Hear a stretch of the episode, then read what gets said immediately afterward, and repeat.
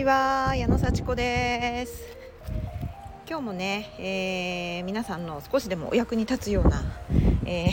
ー、情報をシェアしていきたいと思います。ちょっと前置きになりますが今茨城県のつくば市すごい強風が吹いております。それなのに私は今庭に出てですね外で 録音をしています。風の音聞こえますかね？聞こえますかね、うん、結構強くて、えー、植木鉢が倒れて しまいました。はい。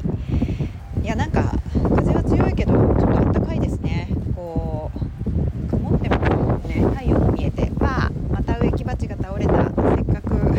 せっかく 戻しても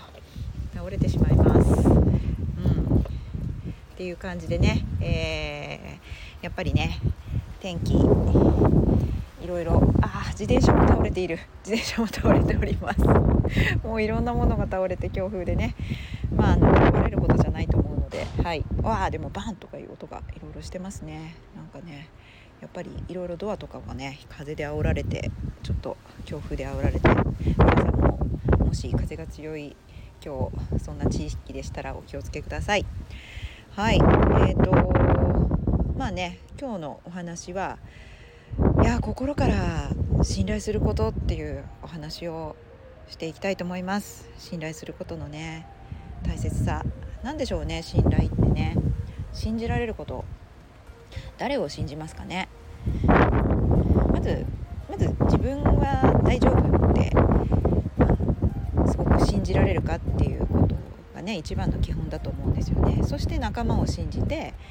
うん、あの目標に向かって、まあ、進んでいく、まあ、私のねこう一番の課題は一応家族のねこう関係だというふうに思ってますね。皆さんどうでしょうね家族の 方々とこう円満な関係を築けているでしょうか。はい、いろいろだと思います。私ね結構家族に厳しいんですよね、うん、であの結構仕事上の付き合いはすごく自分でも円満にやってきたつもりです。本当にあのちょっと言い方をね悪くすると外面がいいっていうかあのすごくこう外の人に優しくて内側にはすごく厳しいみたいな。まあ同じチームの人にはすごく厳しくて違うチームの人には優しいみたいな。なんかちょっと内側に対して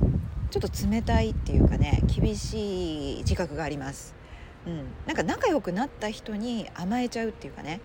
この人だったらこう許してくれるだろうみたいなその信頼があるからこそなんかこう許してくれるかな？ちょっとこうあの乱暴な言い方をしても分かってくれるはずみたいなそういう甘えが出て結局それが本当の信頼でまあないというか信頼を裏切る形になってしまったりとか何でこんな言い方するんだろうっていうので不信感を与えてちょっと崩れてしまうみたいな。そんなねことが思い当たりますね。皆さんどうですかね？でそれって何でなんだろうなってずっと考えてたんですよ、うん、なんかすごくねあの私正しくありたいしすごく思いやりも持ちたいしすごく感謝の気持ちで溢れたいみたいな理想はあるんですよね。どんな人とも仲良くしたいどんな人にも本当に公平にあのすごくこう接したいみたいなもうまんべんなくつつがなく 接したいからあの何でしょうねあのお褒めの言葉としては矢野さんのことを悪く言う人誰もいませんよって言われたことはあるんですね。うん、なんかまあいろんな人にすごく笑顔だしすごく文句も言わないしすごくいい人ですよねっていう風にお褒めの言葉をいただいてそんな矢野さんみたいになりたいですって言われたこともあるんですよね。それすごく嬉しいじゃないですかすごくいいことなのに私はそれを聞いて嬉しいんだけどちょっと複雑みたいな気持ちになるんですよ。あなんかそれってもしかして私八方美人になってるのかなとかえそれってなんか突出したなんかこう能力がないからでも優しく誰にでもまんべんなく悪いこと言われないように自分を取り繕ってるだけかもしれないなとかって褒められているのにすごくこう自分を卑下するような気持ちになるんですよね。どうしてでしょうね。褒められてたらいや嬉しい伝わってるって思ってすごくこう満たされた気持ちになるはずなのになんかこう裏側を見てしまうというかでちょっと寂しい気持ちになったりもするっていうね。いえいえ私なんてそんな大したことないですよ。って謙遜するその言い方とはまた別に自分であなんか大丈夫かなみたいな。それっていいことなのかなみたいな。疑いがムクムクと湧き上がってしてしまう。うわーこれなんででしょうね。すごく損してますよね。自分の気持ちとして。で考えてみたんです。あこれ私自分をちょっと取り繕ってるなって。心の底から自分を信頼してないんだなって。それがこう信頼してないちょっとのちょっとの後ろめたさっていうかこれ自分が作ってるみたいな。そういう本当に信頼してたらなんかこう逆に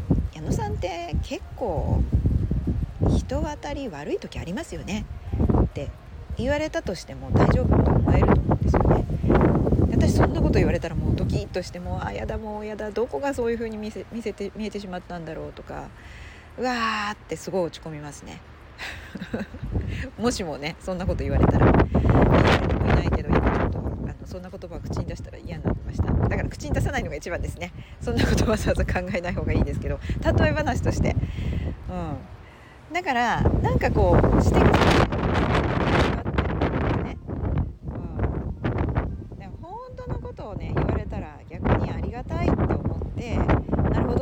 見えるんだ。そうだよね。私結構なんか正直に言っちゃうことあるもんね何も考えずに自分の気持ち言っちゃうしなんかこうその場の空気も読まずに自分のことばっかり話しちゃうっていうこともあるしなんかそういうのが分かってるんですよね。だから分かってるからこそ分かってるからこそそうならないように一生懸命努力して周りの観察をして自分がどう見られてるかっていうのを考えちゃうなんかそういうギャップというかねそのしてることがあるのもいいんだけどじゃあ本当に信頼して自分が本当に心地いい状態って何だ？この場の目的は自分がよく見られるとか自分が正しいことを言うっていうことじゃなくいいものを作り上げる。そのために私はあえてこれを発言してるんだよ。そういう態度を見せられたら、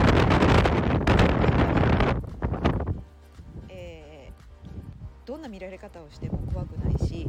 自分はこういう意図でこれを言ってるんだ。だからもし誤解があったらごめんね言い過ぎに感じたらごめんね